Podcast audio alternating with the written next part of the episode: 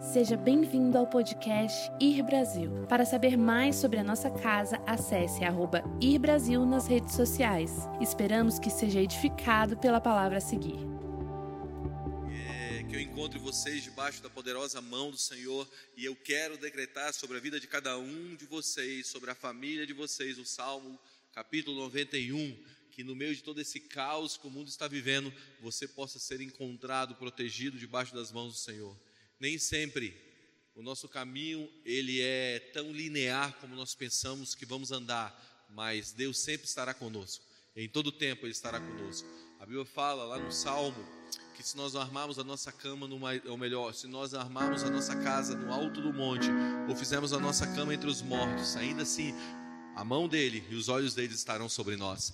Então eu quero abençoar a vida de cada um de vocês com o Salmo 91, porque essa noite nós vamos agredir o impossível. Não é natural, não é natural um cristão sadio não ter fome pelas coisas sobrenaturais. E eu quero encorajar você a mergulhar nessa revelação que Deus tem para a gente nessa noite, porque hoje eu quero falar sobre fé. Fé, a moeda do reino. Fé, aquilo que move os céus. Sem fé é impossível agradar a Deus. Sem fé, nós não viveremos as promessas do Senhor nessa terra. Sem fé, nós não experimentaremos os planos do Senhor. Sem fé, é impossível construirmos o reino de Deus nesse planeta. Por isso, Deus te chamou para viver no campo da fé. A fé, para alguns, é como um músculo que quanto mais exercita, mais fica forte. A fé, para outros, é como um rio tranquilo, apenas confie e deixe-lhe te levar. Mas diante de, de, de uma força ou de um movimento tranquilo, saiba que a fé está baseada em um relacionamento profundo com o Senhor. Então, nessa noite eu quero abençoar a vida de vocês com fé. E eu sei que quando acabar essa palavra, nós estaremos em um outro lugar de fé no nome de Jesus Cristo. Amém? Amém? Eu, eu aprendo muito de fé com os meus filhos pequenos, que eles não estão nem importando o que eles vão comer amanhã, porque sabem que eu vou levar comida para casa. Sabe, é... eles não estão preocupados com o dia de amanhã, eles não estão preocupados se de verdade é, quanto eu tenho que pagar pela escola que eles estudam, ou quanto eu tenho que botar para que o carro ande de gasolina, eles não estão preocupados se amanhã vai ter algo para eles acertarem ou não, simplesmente eles estão confiando no pai dele. E isso, isso é uma maneira de viver em fé. Esses dias o meu filho chegou para mim e disse assim: Pai, eu quero ser campeão mundial de Fortnite. Eu disse: Sério, bem? Você é, eu quero ser. É o seguinte: para mim ser, eu preciso comprar 250 reais de V-Bucks para me poder comprar as skins. Eu falei: 250 reais de joguinho, bem? É, eu preciso, pai, porque eu quero ser campeão mundial de V-Bucks. Sabe, ele não tem nem noção do valor das coisas. Ele, ele, ele, ele, ele, na verdade, está confiando que não é ele que vai comprar, sou eu, né? Então, ele está pedindo algo para mim, para o futuro dele, com tanta fé que eu tenho medo de estragar o, o futuro dele de ser um grande jogador de Fortnite. Mas o que eu quero propor é que eles estão vivendo em um lugar que é um lugar de dependência total dos seus pais. Sabe, o seu filho vive uma dependência total da sua vida. Isso é porque ele tem fé em você, ele acredita em você, ele tem a consciência que você vai dar o melhor para ele, mesmo, mesmo não tendo toda a ciência de como. Mas ele entende que você é o pai dele, você tem que prover para ele aquilo que ele sonha. É lógico que nós temos que alinhar os sonhos dos nossos filhos. E nós vamos alinhando, de tempos em tempos, nós vamos dizendo, filho, não é por aqui o caminho, o caminho é por aqui mas eu fico percebendo que a maioria das pessoas que andam num campo de uma dificuldade de viver em fé, muitas delas passaram por um tempo de um desajuste no seu relacionamento familiar. É incrível como isso reflete no mundo. Nós, nós aqui na igreja, nós recebemos muitas pessoas que não têm pai, que não tem, não, não foi criada uma família ajustada e isso reflete de uma maneira ou de outra no seu relacionamento com Deus. Por mais que a gente ache que não, não é que nós somos nós, nós temos famílias perfeitas. Não, nossas famílias aqui são famílias que estão lutando para chegar no lugar aonde Deus quer. Mas quando nós recebemos essas pessoas, nós temos que amá-las, recebemos esses órfãos, muitas vezes órfãos de pais vivos, nós temos que amá-los, porque é nesse amor que a fé, na fé em Jesus Cristo vai se desenvolvendo. E existe um texto célebre na palavra de Deus, que é o texto sobre a fé. É a galeria dos heróis da fé. Se você quer aprender sobre fé, você tem que ler Hebreus capítulo 11, estudar Hebreus capítulo 11, mergulhar em Hebreus capítulo 11. E não tem como eu falar de fé sem antes entrar aqui em Hebreus capítulo 11, versículo 1. Então vamos ler juntos Hebreus 11, 1. Hebreus 11, 1. Diz assim: Ora, a fé é a certeza daquilo que, que, que esperamos e a prova das coisas que não vemos. Vamos lá. A fé é a certeza daquilo que esperamos. Então não é a dúvida, é a certeza daquilo que a gente está esperando para o futuro e a prova das coisas que não vemos. Pois foi por meio dela que os antigos receberam, receberam bom testemunho. Pela fé, entendemos que o universo foi formado pela palavra de Deus, de modo que o que se vê não foi feito do que é visível. E essa é a definição bíblica de fé. Quando você pergunta para qualquer pessoa que tem um pouco de entendimento bíblico, o que é fé? Ele vai dizer para você, ele vai dizer para você, ó, a fé bíblica é a fé é a certeza daquilo que esperamos e a prova das coisas que não vemos. Todo mundo define fé em cima desse versículo e é verdade, isso fala sobre fé. O autor aos Hebreus conseguiu definir fé em poucas palavras. Mas a prática da fé, a vida da fé e o viver em fé é um campo extremamente tenso. Sabe, muitas vezes nós estamos falando para Deus o que nós não podemos fazer, e é engraçado porque quando Deus nos chama, Ele nos chama sempre para um lugar que é o lugar daquilo que a gente não pode realizar sozinho. Você quer saber se um plano de Deus para a sua vida, ou se você está vivendo um tempo na tua vida que realmente Deus está te levando para um conhecimento dele? Se você quer saber como é o plano de Deus para a tua vida, e se você está vivendo num tempo que é o tempo de Deus para você, procure se o que você está fazendo requer fé. Requer viver naquele lugar que você não consegue fazer se não for na dependência de Deus. Talvez nessa hora, nesse exato momento, você está num lugar que você dependa de Deus totalmente para dar o próximo passo, do, totalmente para poder até respirar, totalmente até para ver o teu futuro. Você está no melhor lugar. Ainda que seja difícil para a nossa própria segurança, ainda que seja difícil para o nosso próprio entendimento, ainda que Deus esteja seja de verdade ofendendo a nossa maneira de pensar, é nesse lugar aonde Deus vai te desenvolver. E, e, e quando Deus está nos levando a esse lugar, nós estamos falando para Ele que nós não podemos fazer. Isso normalmente acontece quando Deus está esticando a nossa fé. Se hoje você está nesse lugar que você olha para o lado e diz assim, cara, eu preciso de algo sobrenatural para viver o que eu tenho que viver. Bem-vindo ao lugar aonde Deus estica a tua fé. Deus disse a Moisés assim: Moisés, você é um libertador. Eu ouvi o clamor do meu povo, a opressão, o choro do meu povo lá no Egito, e eu te levantei para você ir lá libertá-lo. E, e Deus estava dizendo: Eu quero te usar, eu quero te ungir para um propósito. E Moisés então começa a dar uma desculpa mais do que esfarrapada e que normalmente nós damos essa desculpa porque nós estamos olhando para a nossa habilidade, não para a habilidade de Deus. Nós estamos dizendo, Moisés disse para Deus: Deus, o negócio é o seguinte, eu não sei falar. E eu fico pensando, se eu fosse Deus, o que eu diria para Moisés? Ainda bem que eu não sou Deus, né? Mas se eu fosse Deus, eu diria para Moisés: Moisés, o teu falar bem vai abrir o mar? Moisés, o teu falar bem vai fazer pão cair do céu? Moisés, o teu falar bem vai fazer água sair da rocha? Moisés, o teu falar bem vai, vai, vai te dar habilidade para conduzir essas 3 milhões de pessoas para o destino que eu tenho para elas? Não. Então simplesmente se lança no que eu estou te dizendo. É porque normalmente, quando Deus está nos chamando para fazer algo, as nossas desculpas estão fundamentadas na nossa falta de qualificação para aquele chamado, para aquele plano que Deus tem para nós. E a nossa falta de qualificação é o campo da fé que Deus nos chamou para vivermos.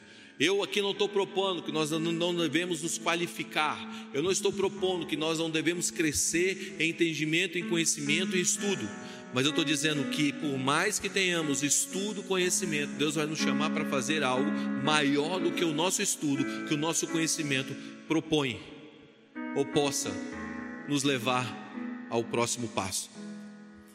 Então, é, a nossa, a minha limitação, a sua limitação, não é maior do que a habilidade de Deus de chamar as coisas loucas para confundir as sábias. Presta atenção, Deus chama as coisas loucas para confundir as sábias. Eu sei que você que é doidão está gostando dessa palavra de hoje. Sei que você que é fora do padrão está dizendo, yes, é uma boa palavra, Guga. Mas eu estou dizendo é que as coisas loucas, não estou dizendo que são as coisas estranhas. As coisas loucas são aquelas coisas que não estão preparadas para viver o próximo passo. Vou repetir. Quando Deus chama as coisas loucas para confundir as sábias, Ele está dizendo: a sua limitação, a sua habilidade não é maior do que o meu chamado, do que o milagre que eu quero fazer através de você, porque não é a sua força, não é a sua habilidade, é a sua dependência em mim que vai levar você a viver o próximo. O que eu estou dizendo é que no campo da fé, normalmente, normalmente, quando Deus te leva no campo da fé, Deus está tirando o teu chão, mas Deus também está quebrando o teu teto. Quando Deus tira o teu chão, Ele quebra o teu teto. O nosso teto está tá ligado diretamente à nossa falta de passos para o impossível. E escute, Jesus não irá multiplicar aquilo que você não consegue reconhecer. E o reconhecer que Deus tem algo maior do que você pode fazer, te levará a um campo de fé, de conhecimento de Deus que você nunca viveu. E para que você viva isso, você precisa entender que Deus deu para cada um de nós, para todos nós, uma medida de fé. Olha o que diz Romanos capítulo 12, versículo 3. Porque pela graça que me foi dada, digo a cada um dentre vós que não tenho em si mesmo o mais alto conceito do que convém, mas que pense de si mesmo sobriamente, conforme a medida de fé que Deus repartiu a cada um conforme a medida de fé que Deus repartiu a cada um. Conforme a medida de fé que Deus repartiu a cada um. O ponto é: Deus deu uma medida de fé para todos. Você pode dizer assim para mim: ah, Guga, eu não tenho fé nenhuma. Eu recebo muitas mensagens assim de pessoas dizendo: Guga, eu queria ter a tua fé. Guga, eu queria ter fé para o próximo passo. Escute, você já tem uma medida de fé dentro de você. E independente da medida de fé que você recebeu, todos nós podemos fazer essa fé crescer. E como nós fazemos a fé crescer? De algumas formas, mas a fé cresce pelo uso, pelo uso dela. Se você não usa a tua fé, ela vai ficar raquítica.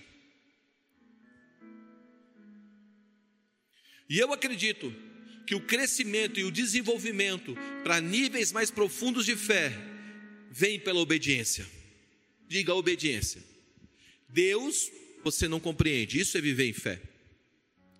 Hoje eu sinto que Deus está nos levando a um lugar que nós devemos só obedecer. Só obedecer. Para que possamos viver em um nível de fé muito maior. Eu me lembro quando meu pai, quando eu era, quando eu era adolescente e eu cresci numa quadra que não era uma quadra muito legal, era uma quadra onde todos os meus amigos, ou a maioria dos meus amigos, todos eles eram tudo meio que vida louca. E eu me lembro que começou uma época que estava todo mundo se drogando pela misericórdia de Deus, eu nunca me droguei, mas todo mundo estava se drogando e todos os meus amigos mexiam com droga. E eu me lembro que eu estava lá no meio daquela galera e de repente apareceu meu pai. Imagina a queimação para mim. Meu pai aparecia no meio daquela galera e dizia assim: Guga, Gustavo, vamos embora. E seus meus amigos diziam assim para mim: Ih, seu pai chegou. E eles me zoavam, eu voltava para casa pau da vida. E eu voltava para casa dizendo: Pai, por que o senhor está me tirando no meio da minha galera? Eu tenho vergonha quando o senhor aparece lá gritando.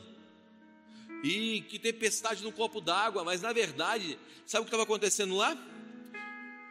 Ele estava me preparando para algo futuro. Ele tinha fé em mim, por isso ele estava me tirando de lugares aonde eu não seria bem sucedido. O que eu quero propor para você é que Deus, na sua incrível sabedoria, Deus coloca pessoas na nossa vida que eles estão nos tirando de lugares porque eles têm uma fé em nós e essa fé em nós precisa vir com obediência. Então o que eu fazia? Eu seguia meu pai, mesmo não querendo. Eu obedecia sem querer. Eu saía do meio daquela galera e embora por quê? Porque meu pai estava me chamando, então eu estava obedecendo sem querer. Existem horas na nossa vida que nós temos que se mover, mesmo contra a nossa própria vontade, porque Deus está nos chamando para um novo passo. Eu creio, ainda que eu não compreenda. Eu não entendia nada que meu pai estava fazendo comigo naquela época. Eu simplesmente saía, saía muitas vezes chateado, mas era porque ele tinha uma fé em mim que eu não conseguia nem ver qual era o meu futuro, mas ele já enxergava. Então, o ponto é que todos nós recebemos uma medida de fé. Agora presta atenção: a obediência faz a fé crescer. E a obediência não significa que você vai estar compreendendo. Por isso é melhor obedecer do que sacrificar. Você precisa então entender que você se move em obediência, e quando você se move em obediência, você está literalmente fazendo a tua fé crescer. Olha o que diz Romanos capítulo 4, versículo 3. Abraão creu em Deus e isso lhe foi acreditado como justiça. Ele saiu da sua terra, Romanos capítulo 12, versículo 1. Ele ouviu: sai da tua terra, da tua parentela, da casa do teu pai, vai para uma terra que ainda vou te mostrar. Deus quer que a gente se mova, mesmo quando a gente não compreende. Muitas vezes, quando Deus está nos levando a viver em fé, significa que Deus estava dizendo: sai da tua terra, da tua parentela, da casa do teu pai, vai para a terra que ainda vou te mostrar. Ele não te mostrou para onde você deve ir, mas você tem a certeza que você não deve mais ficar. Isso é viver em fé, é você compreender que aquele lugar se tornou um lugar limitado para você e agora Deus quer te esticar e te aumentar, e você tem que se mover em obediência. E quando você se move em obediência, você não está compreendendo, mas você está entendendo algo. O que você está entendendo? Você está entendendo o coração de Deus, mas você não está entendendo, compreendendo a mente de Deus. Então Deus está te levando para um lugar que você não conhece, mas você tem a certeza que você não pode ficar. Faz sentido para você isso? Isso é o início, viver em obediência, ainda que eu não entenda. Isso funciona muitas vezes que de uma maneira que é uma maneira interessante. Você precisa de pontos de referência para a tua fé. Exemplo, se você orou por alguém e aquela pessoa foi curada, e agora existe uma nova, um novo encarar de uma realidade presente, de uma nova doença, o que você tem que fazer? Você deve manter o último milagre que aconteceu na tua vida perto. Isso vai ajudar você a crescer em fé. Quando você traz o último milagre, a última ação de Deus que, que Ele operou na tua vida para perto de você, aquilo ali se torna um marco, você consegue se mover em fé para o próximo passo. Vou te dar um exemplo disso. Deus trouxe o povo do Egito, abriu o mar, o povo entrou na, na transição no deserto. Passos depois, o povo já estava reclamando com saudade das cebolas e das comidas do Egito. Eles viram o mar, depois que eles viram o mar se abrir, eles viram o Senhor soprar um vento e fazer um milagre extraordinário. A fé deles elevou para a estratosfera. A Bíblia fala que depois que eles passaram o mar, Miriam pega um pandeiro lá, era pentecostal, do reteté, e tocou o pandeiro e levou todo mundo a dançar e profetizar. Por quê? Porque eles tinham acabado de viver um milagre. Então o coração deles estava cheio de fé. Agora pensa, alguns passos para frente eles estão reclamando e com saudade da cebola. E, Deus está dizendo: esses caras não estão entendendo nada, eles estão murmurando. Algumas pessoas dizem que murmuração é intercessão maligna. Se você vive uma, uma vida de murmuração, você está intercedendo por maligno, você está indo contrário à fé. Agora, aquele povo morre, Josué e Caleb são os remanescentes daquele, da, da, daquele povo que saiu do Egito. Imagina, todo mundo morreu. Agora José e Caleb estão prestes a entrar na terra. Josué capítulo 5. E quando eles estão ali, a promessa em Josué capítulo 1, quando eles estão entrando, capítulo 1, 2, 3, 4, 5, eles estão entrando na terra. E quando eles estão entrando na terra, Deus manda que quando o Jordão se abrir, eles tirarem pedras. Por quê? Porque aquelas pedras serviriam como memorial memorial do dia em que Deus abriu o Jordão e levou eles a possuir uma promessa. O que significa isso? Significa que muitas vezes, para nós alimentarmos a nossa fé, nós precisamos ter memoriais. Memoriais que, que levam a nossa vida, ou reportam a nossa mente, aquele lugar que Deus fez, e se Deus fez uma vez, Ele vai fazer novamente. Então, se você não trazer os milagres que aconteceram na tua vida no passado, se você não tiver memoriais e trazer eles bem para perto, talvez você comece a viver numa intercessão maligna. Por quê? Porque você se esqueceu do que Deus fez. Se você se esquece do que Deus fez, você perde aquilo que Ele vai fazer. Traz para perto memoriais, construa memoriais.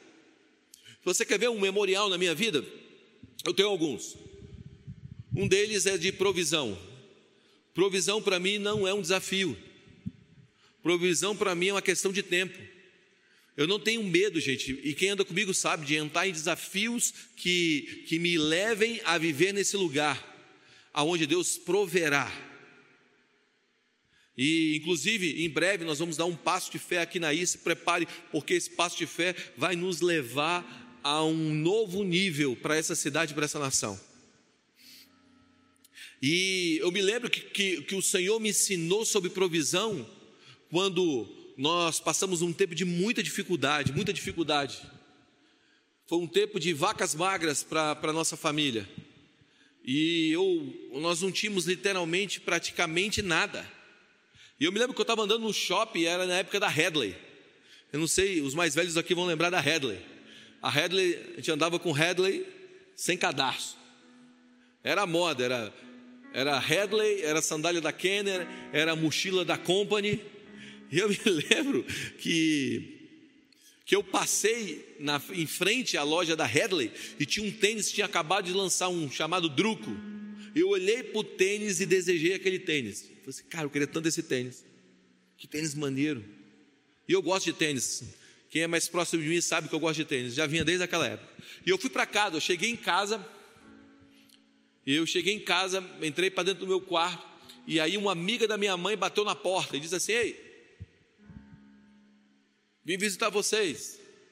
E ela entrou, falou assim: Ó, oh, o Guga está aí? Falou assim: Tá, eu estava passando no, no, shopping e Deus mandou comprar um presente para ele. Botou o presente em cima da mesa. Fui lá, peguei o presente, abri o presente e o que era? Era o tênis que eu tinha desejado.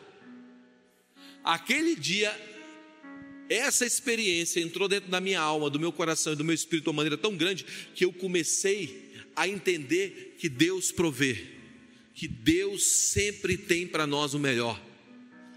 E todas as vezes que eu preciso de uma provisão milagrosa, eu volto quem? Eu, volto no druco, eu volto no tênis. É o meu memorial, foi o dia que o Jordão abriu para mim. Você está comigo? Então nós temos que trazer milagres para perto de nós, para que a nossa fé seja ativada para o próximo passo. Eu, eu tenho milagres de cura, vários milagres de cura, mas tem um na minha vida que é o milagre da cura, que todas as vezes que eu lembro daquele milagre, aquele milagre, ele me reporta a viver um novo nível de fé. Ele aumenta. É um memorial para mim, que é a história de Manaus, que a maioria de vocês conhece. Tava, nós estávamos em Manaus com nova geração tocando e tinha um menino que tinha se envolvido numa briga de tráfico, tomou um tiro no rosto, a bala entrou debaixo da narina esquerda, quebrou os dentes da frente, atravessou o céu da boca e parou aqui na cervical. E no meio da ministração, ele estava com um ponto na boca ainda da bala. E no meio da ministração ele começou a sentir uma dor na cabeça, um gosto de metal, um gosto de metal na boca e pluf, cuspiu a bala do revólver. Veio para frente, eu estou pregando, ele veio para frente, no púlpito assim, levantou a bala do revólver e começou a gritar para mim: a bala, a bala, a bala, a bala. Eu, mano, estou pregando, não tenho bala. Ele, não, a bala, a bala. Eu, que bala, cara? Eu não tenho house aqui para te dar. Eu estou sem house aqui, eu não tenho. Eu não tenho nenhum sete de belo. Eu não tenho nenhuma balinha do macaquinho. Balinha do macaquinho é a balinha da minha infância. Eram duas balinhas. A do macaquinho é aquela que matava criança. Uma, uma que toda criança já engasgou. Uma assim, que era redondinha. Que depois fizeram um furinho no meio dela para você ficar engasgado e respirar. Não dê essa bala para a criança, no nome de Jesus. A não ser se você tem muita fé. Estou brincando, gente. Sem consequência. Aí, aí eu estou dizendo, não tem bala. Ele falou assim: não, a bala. E ele me conta essa história. Eu chamo a Rafael, Rafael pega a bala, leva para trás lá, o cara para trás conta a história para ela novamente. Ela sobe com a bala do revólver, com a pontinha amassada. A gente dá o testemunho, bum, explosão de cura. Esse, esse dia me traz, todas as vezes que eu vou orar por alguém que precisa de um milagre, eu pego essa imagem, trago para dentro do meu espírito e falo: se o Senhor fez ontem, o Senhor faz de novo hoje. Eu tenho vários testemunhos. Nós oramos por uma menina, uma menina morta ela voltou à vida. A gente tem vários testemunhos, mas esse testemunho é o meu memorial. O que eu quero propor para você, que você tem que trazer memoriais, você, você, você precisa trazer para perto de você os milagres, se manter atual na consciência do possível, para você agredir o impossível. Tenha a consciência do possível no reino de Deus e puxe isso para o reino da terra. Se você, se você vê uma doença, se você vê, se você vê um mal e você não quer agredir ele, é porque você não está totalmente consciente do reino dos céus. Se você vê pessoas com necessidade e isso não quebra o teu coração, é porque você não está consciente da, da, das verdades do reino. Se você vê pessoas enfermas e não agride aquilo com o sobrenatural, é porque ainda você não está totalmente consciente do reino de Deus. Se você vê órfãos e o seu coração se quebra, é porque você não está totalmente consciente do reino de Deus. Se você vê o mal se espalhando e coloca isso na conta de Deus, é porque você ainda não entendeu o reino de Deus, como ele funciona. A fé, diga comigo, a fé, a fé é que é o link que puxa, é a mão que puxa os céus para a terra. Quando você tem ciência e consciência do reino de Deus, significa que você está vivendo em fé. E quando você se vive e vive em fé, você começa a operar na terra através dessa fé. E a fé, ela vem de duas maneiras. Biblicamente, ela se manifesta ou ela vem de duas maneiras. Ela funciona de duas maneiras. Primeiro, como fruto Está lá em Gálatas capítulo 5, versículo 22. Mas o fruto do Espírito é amor, gozo, paz, longanimidade, benignidade, bondade, letras garrafais, fé, mansidão e temperança. A fé é um fruto, está ligado no fruto do Espírito. Isso significa que ela deve ser desenvolvida. Quando a Bíblia coloca a fé como fruto, significa que você precisa andar num desenvolvimento da fé. Amém?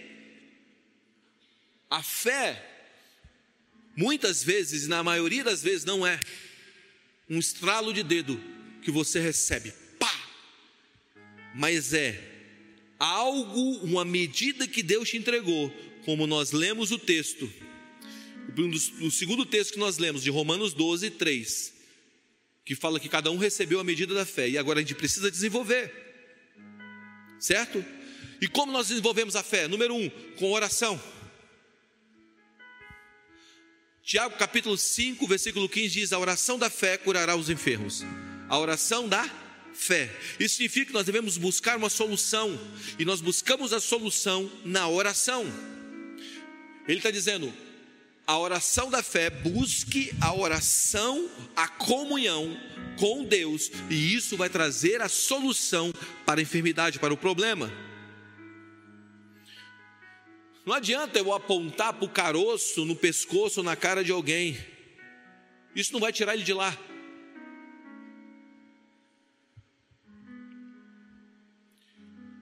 Você precisa entender que a oração ela é uma forma de comunhão.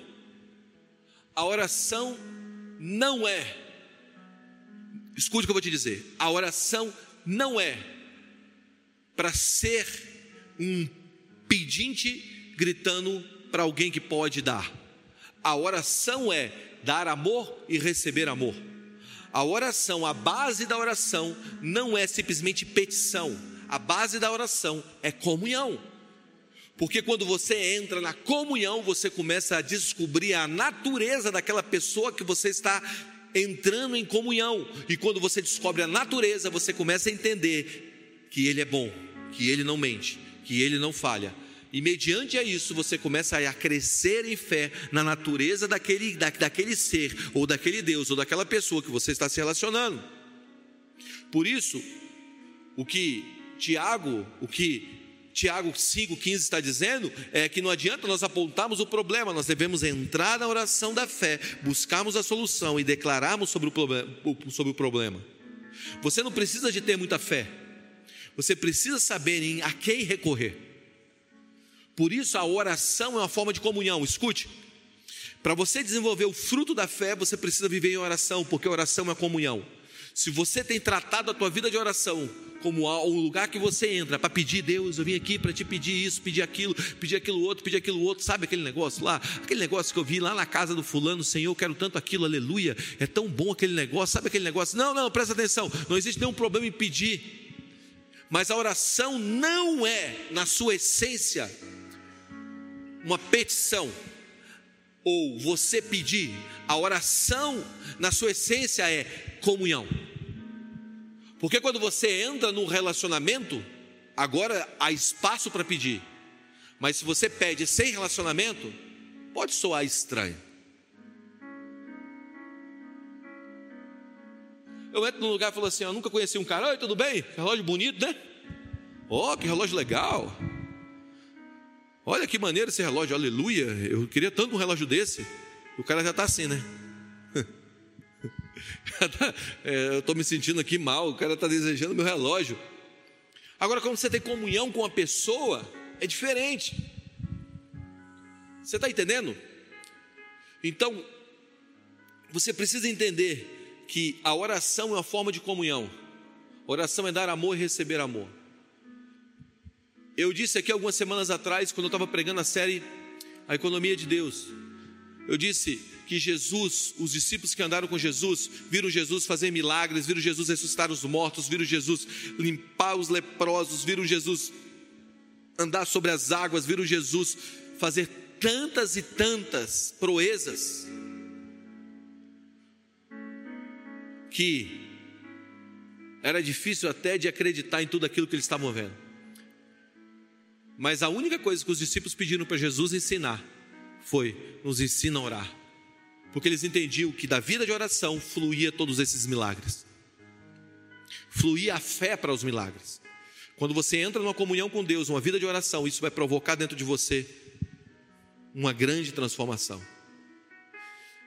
O grandes pregadores e avivalistas, como Charles Finney, muitas das suas cruzadas as pessoas chegavam para ver as suas cruzadas ou para ver as suas pregações. Ele falava bem assim: vem aqui, eu vou te levar no motor de tudo isso. E ele descia e tinham dezenas e centenas de intercessores orando para 45 minutos a uma hora de palavra.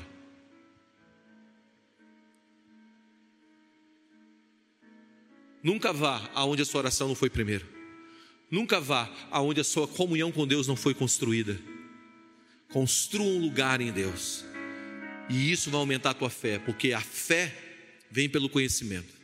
Quanto mais você conhece, mais você desenvolve, desenvolve confiança. E quanto mais você desenvolve confiança, mais esse fruto vai crescendo. Ok? A segunda coisa é pelo ouvir a palavra. Todo mundo conhece que a fé vem pelo ouvir e ouvir a palavra de Deus.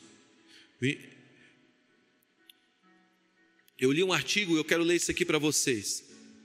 Para o senso comum, escutar e ouvir são maneiras diferentes de se dizer a mesma coisa. Porém, existe significativa distinção entre as duas coisas. Estar a escutar implica necessariamente a atenção, quietude, concentração, não é algo desinteressado. Presta atenção nisso aqui, a palavra ouvir em Romanos 10, 17 vem da origem grega acoal, que é prestar atenção, considerar o que está sendo dito, compreender, entender, descobrir, aprender. Segundo o dicionário do Novo Testamento de exposição bíblica da, da Vini, o sentido de ouvir nesse verso da Escritura está relacionado a perceber com a mente a mensagem que está sendo ensinada.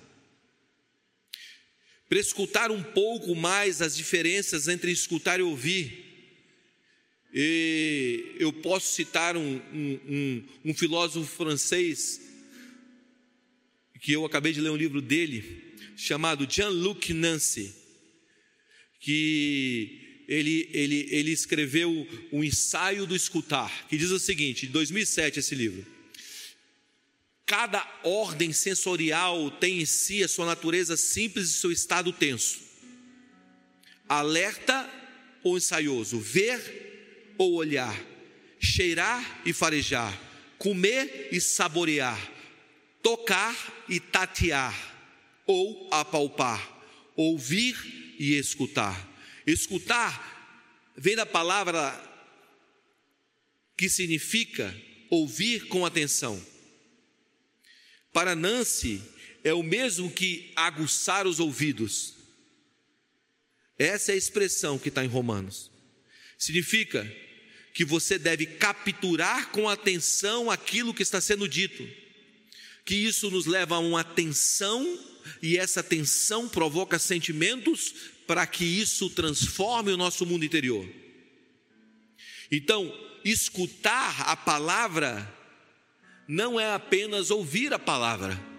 Escutar a palavra é você viver nessa tensão que transforma. Então, como eu sei que eu estou ouvindo e ouvindo a palavra de Deus para que a minha fé aumente? É simples, faça um teste. Quando terminar a reunião, essa reunião de hoje, passe umas duas, três horas, ligue para um amigo e pergunte: O que, que você ouviu hoje? O que, que você ouviu hoje da pregação?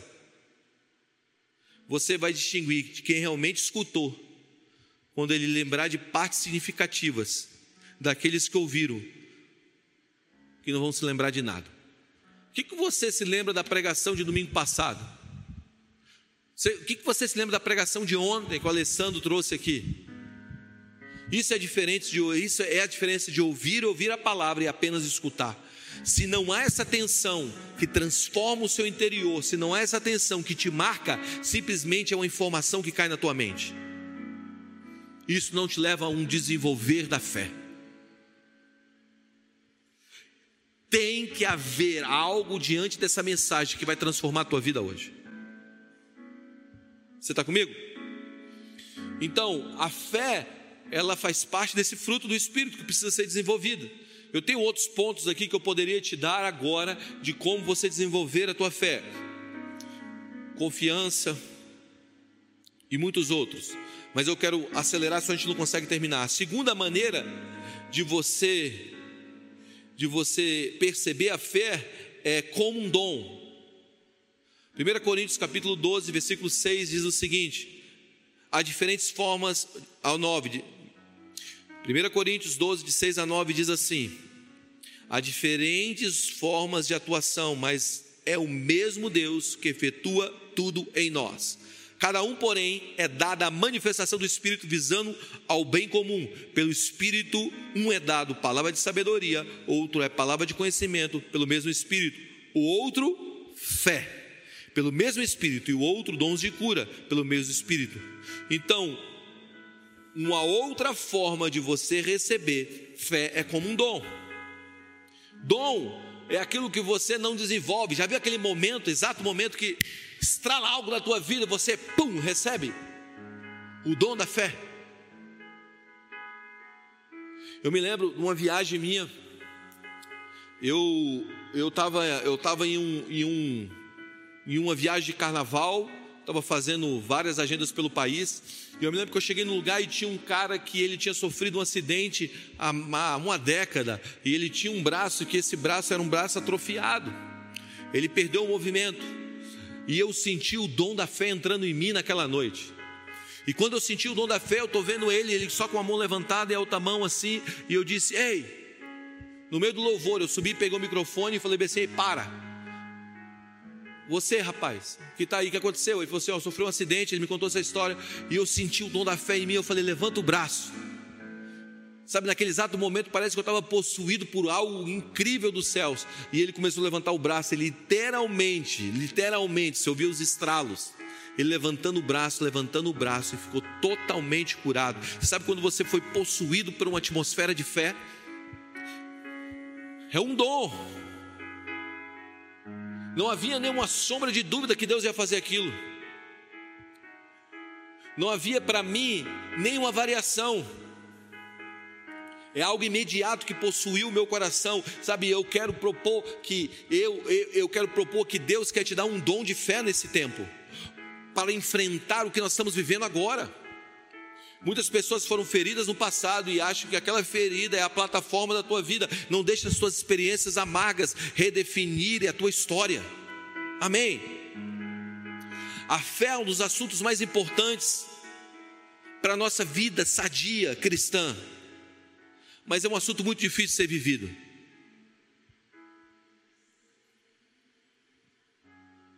Mas eu quero te dar algo aqui que talvez te ajude a você viver em fé.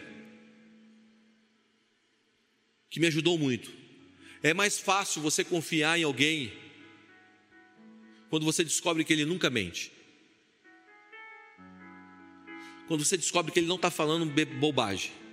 É mais fácil você confiar nele, nessas pessoas. Jesus prometeu que seria traído, foi traído. Jesus disse que ele morreria, ele morreu. Jesus disse que ele ressuscitaria, ele ressuscitou. Jesus disse que ele voltaria, ele vai voltar.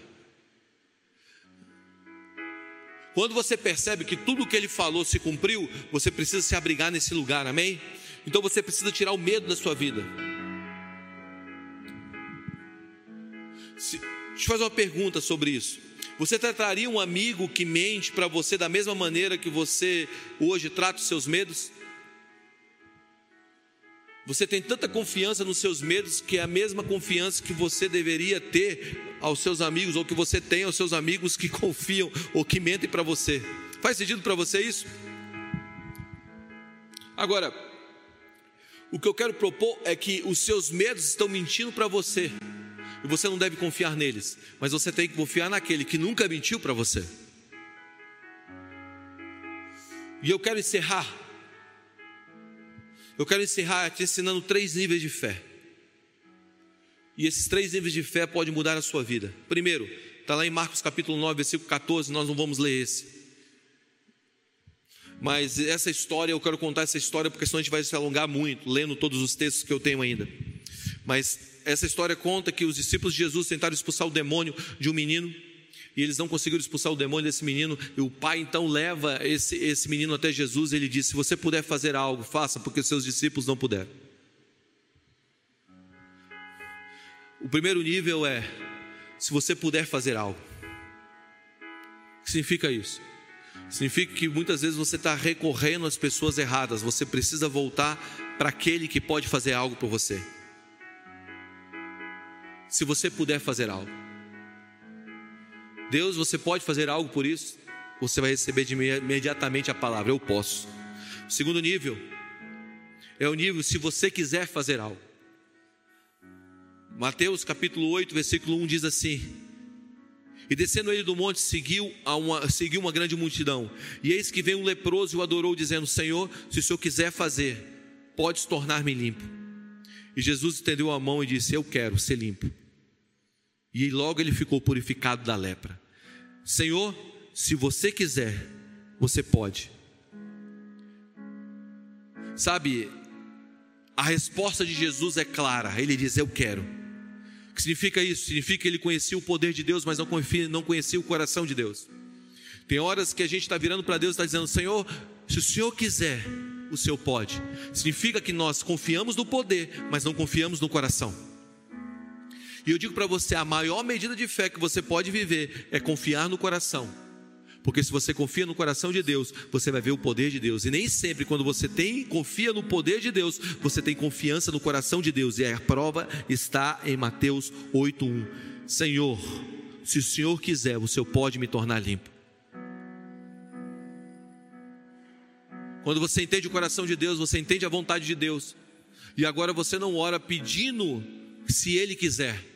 Você ora pedindo, eu sei, eu conheço o teu coração para comigo e para com a humanidade. Então eu declaro o teu querer. Talvez isso pareça muito ousado para alguns.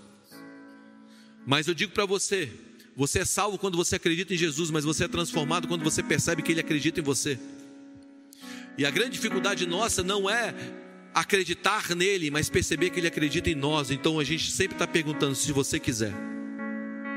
Lógico que existem coisas que nós temos que consultar a Deus para a vontade dele, mas existem outras coisas que já estão explícitas aqui da sua vontade. Então nós devemos pegar aquilo que já está declarado e declarar sobre nós. Pegar aquilo que já foi falado e declarar sobre nós. Nós não devemos buscar a vontade antes de entender que a vontade já foi declarada aqui.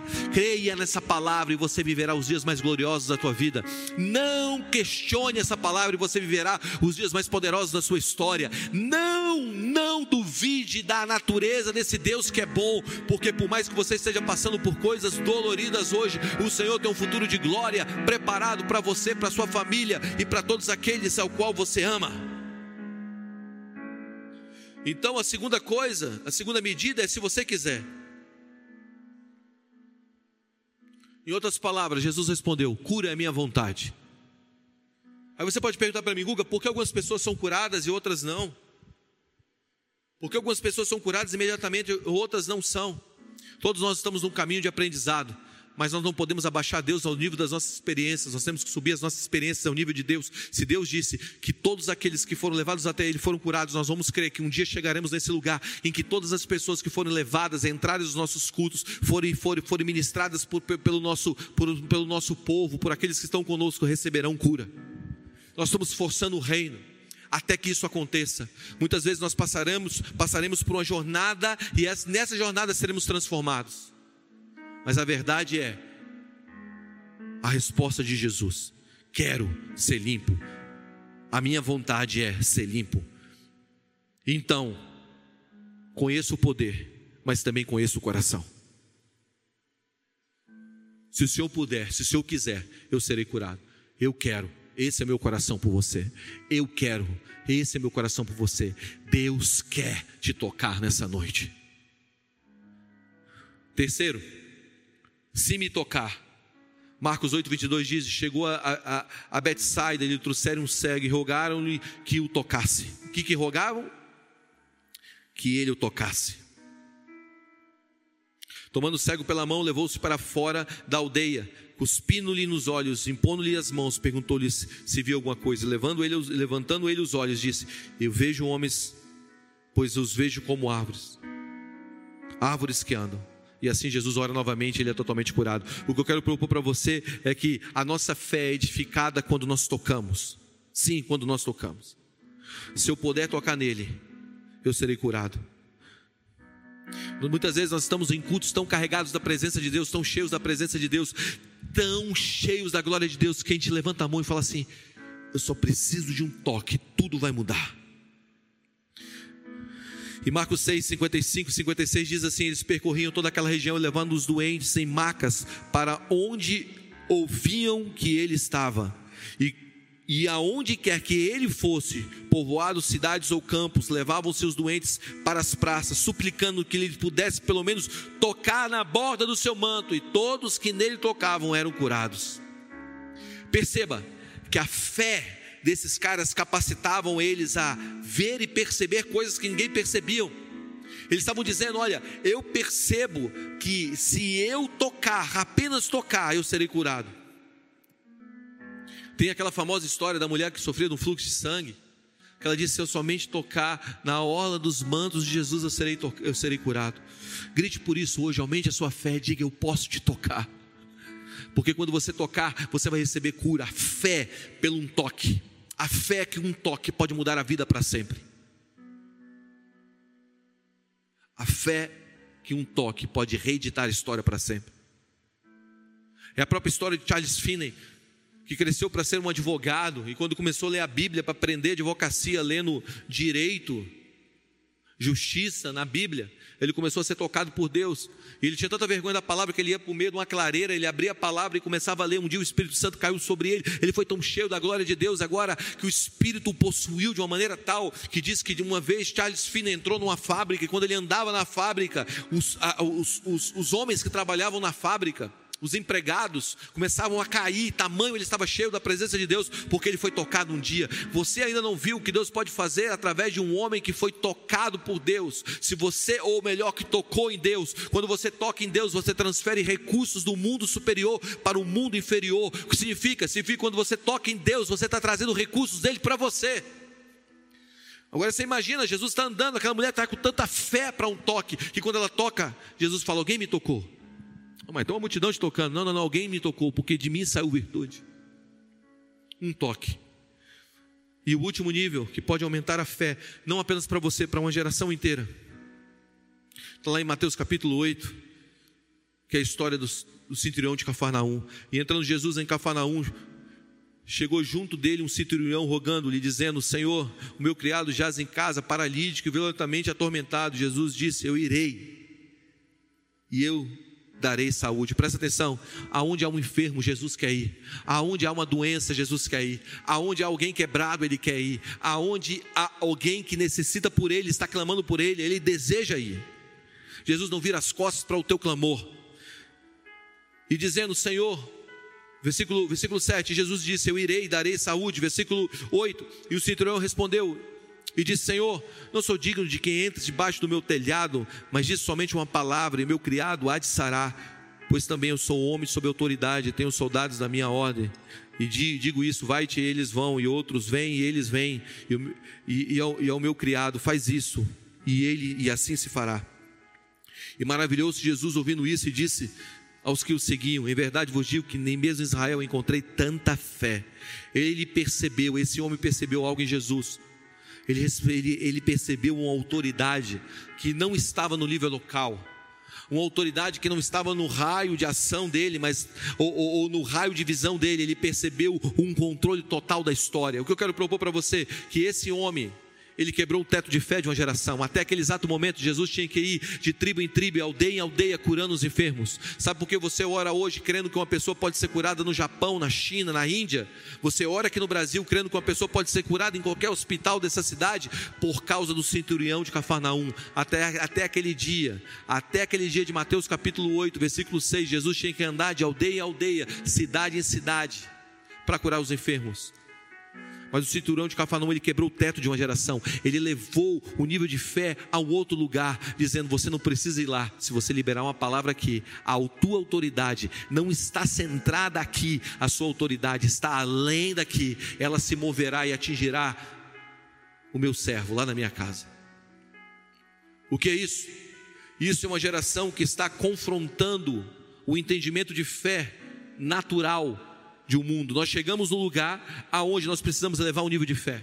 Se a tua vida parou no crescer de fé, significa que você agora precisa entrar no espírito que estava sobre o cinturão de Cafarnaum, que diz: Eu creio numa fé além do que todos já viram. Perceba, Deus quer aumentar a tua fé hoje. Perceba que Deus, Deus é capaz de fazer um decreto desse lugar aqui, daqui hoje, desse lugar nós estamos aqui na 616 Sul, Brasília, DF. E esse decreto daqui, essa palavra que sai da boca de Deus daqui, pode tocar a qualquer um, a qualquer distância, em qualquer lugar, pode ser qualquer circunstância, não, não existe limite. Ele pode fazer hoje, porque ele fez ontem. Hoje, eu quero que você suba o teu nível de fé. Que você entre nesse lugar do tocar, do quiser, do se puder. Sim, Deus tem todas essas coisas para a gente.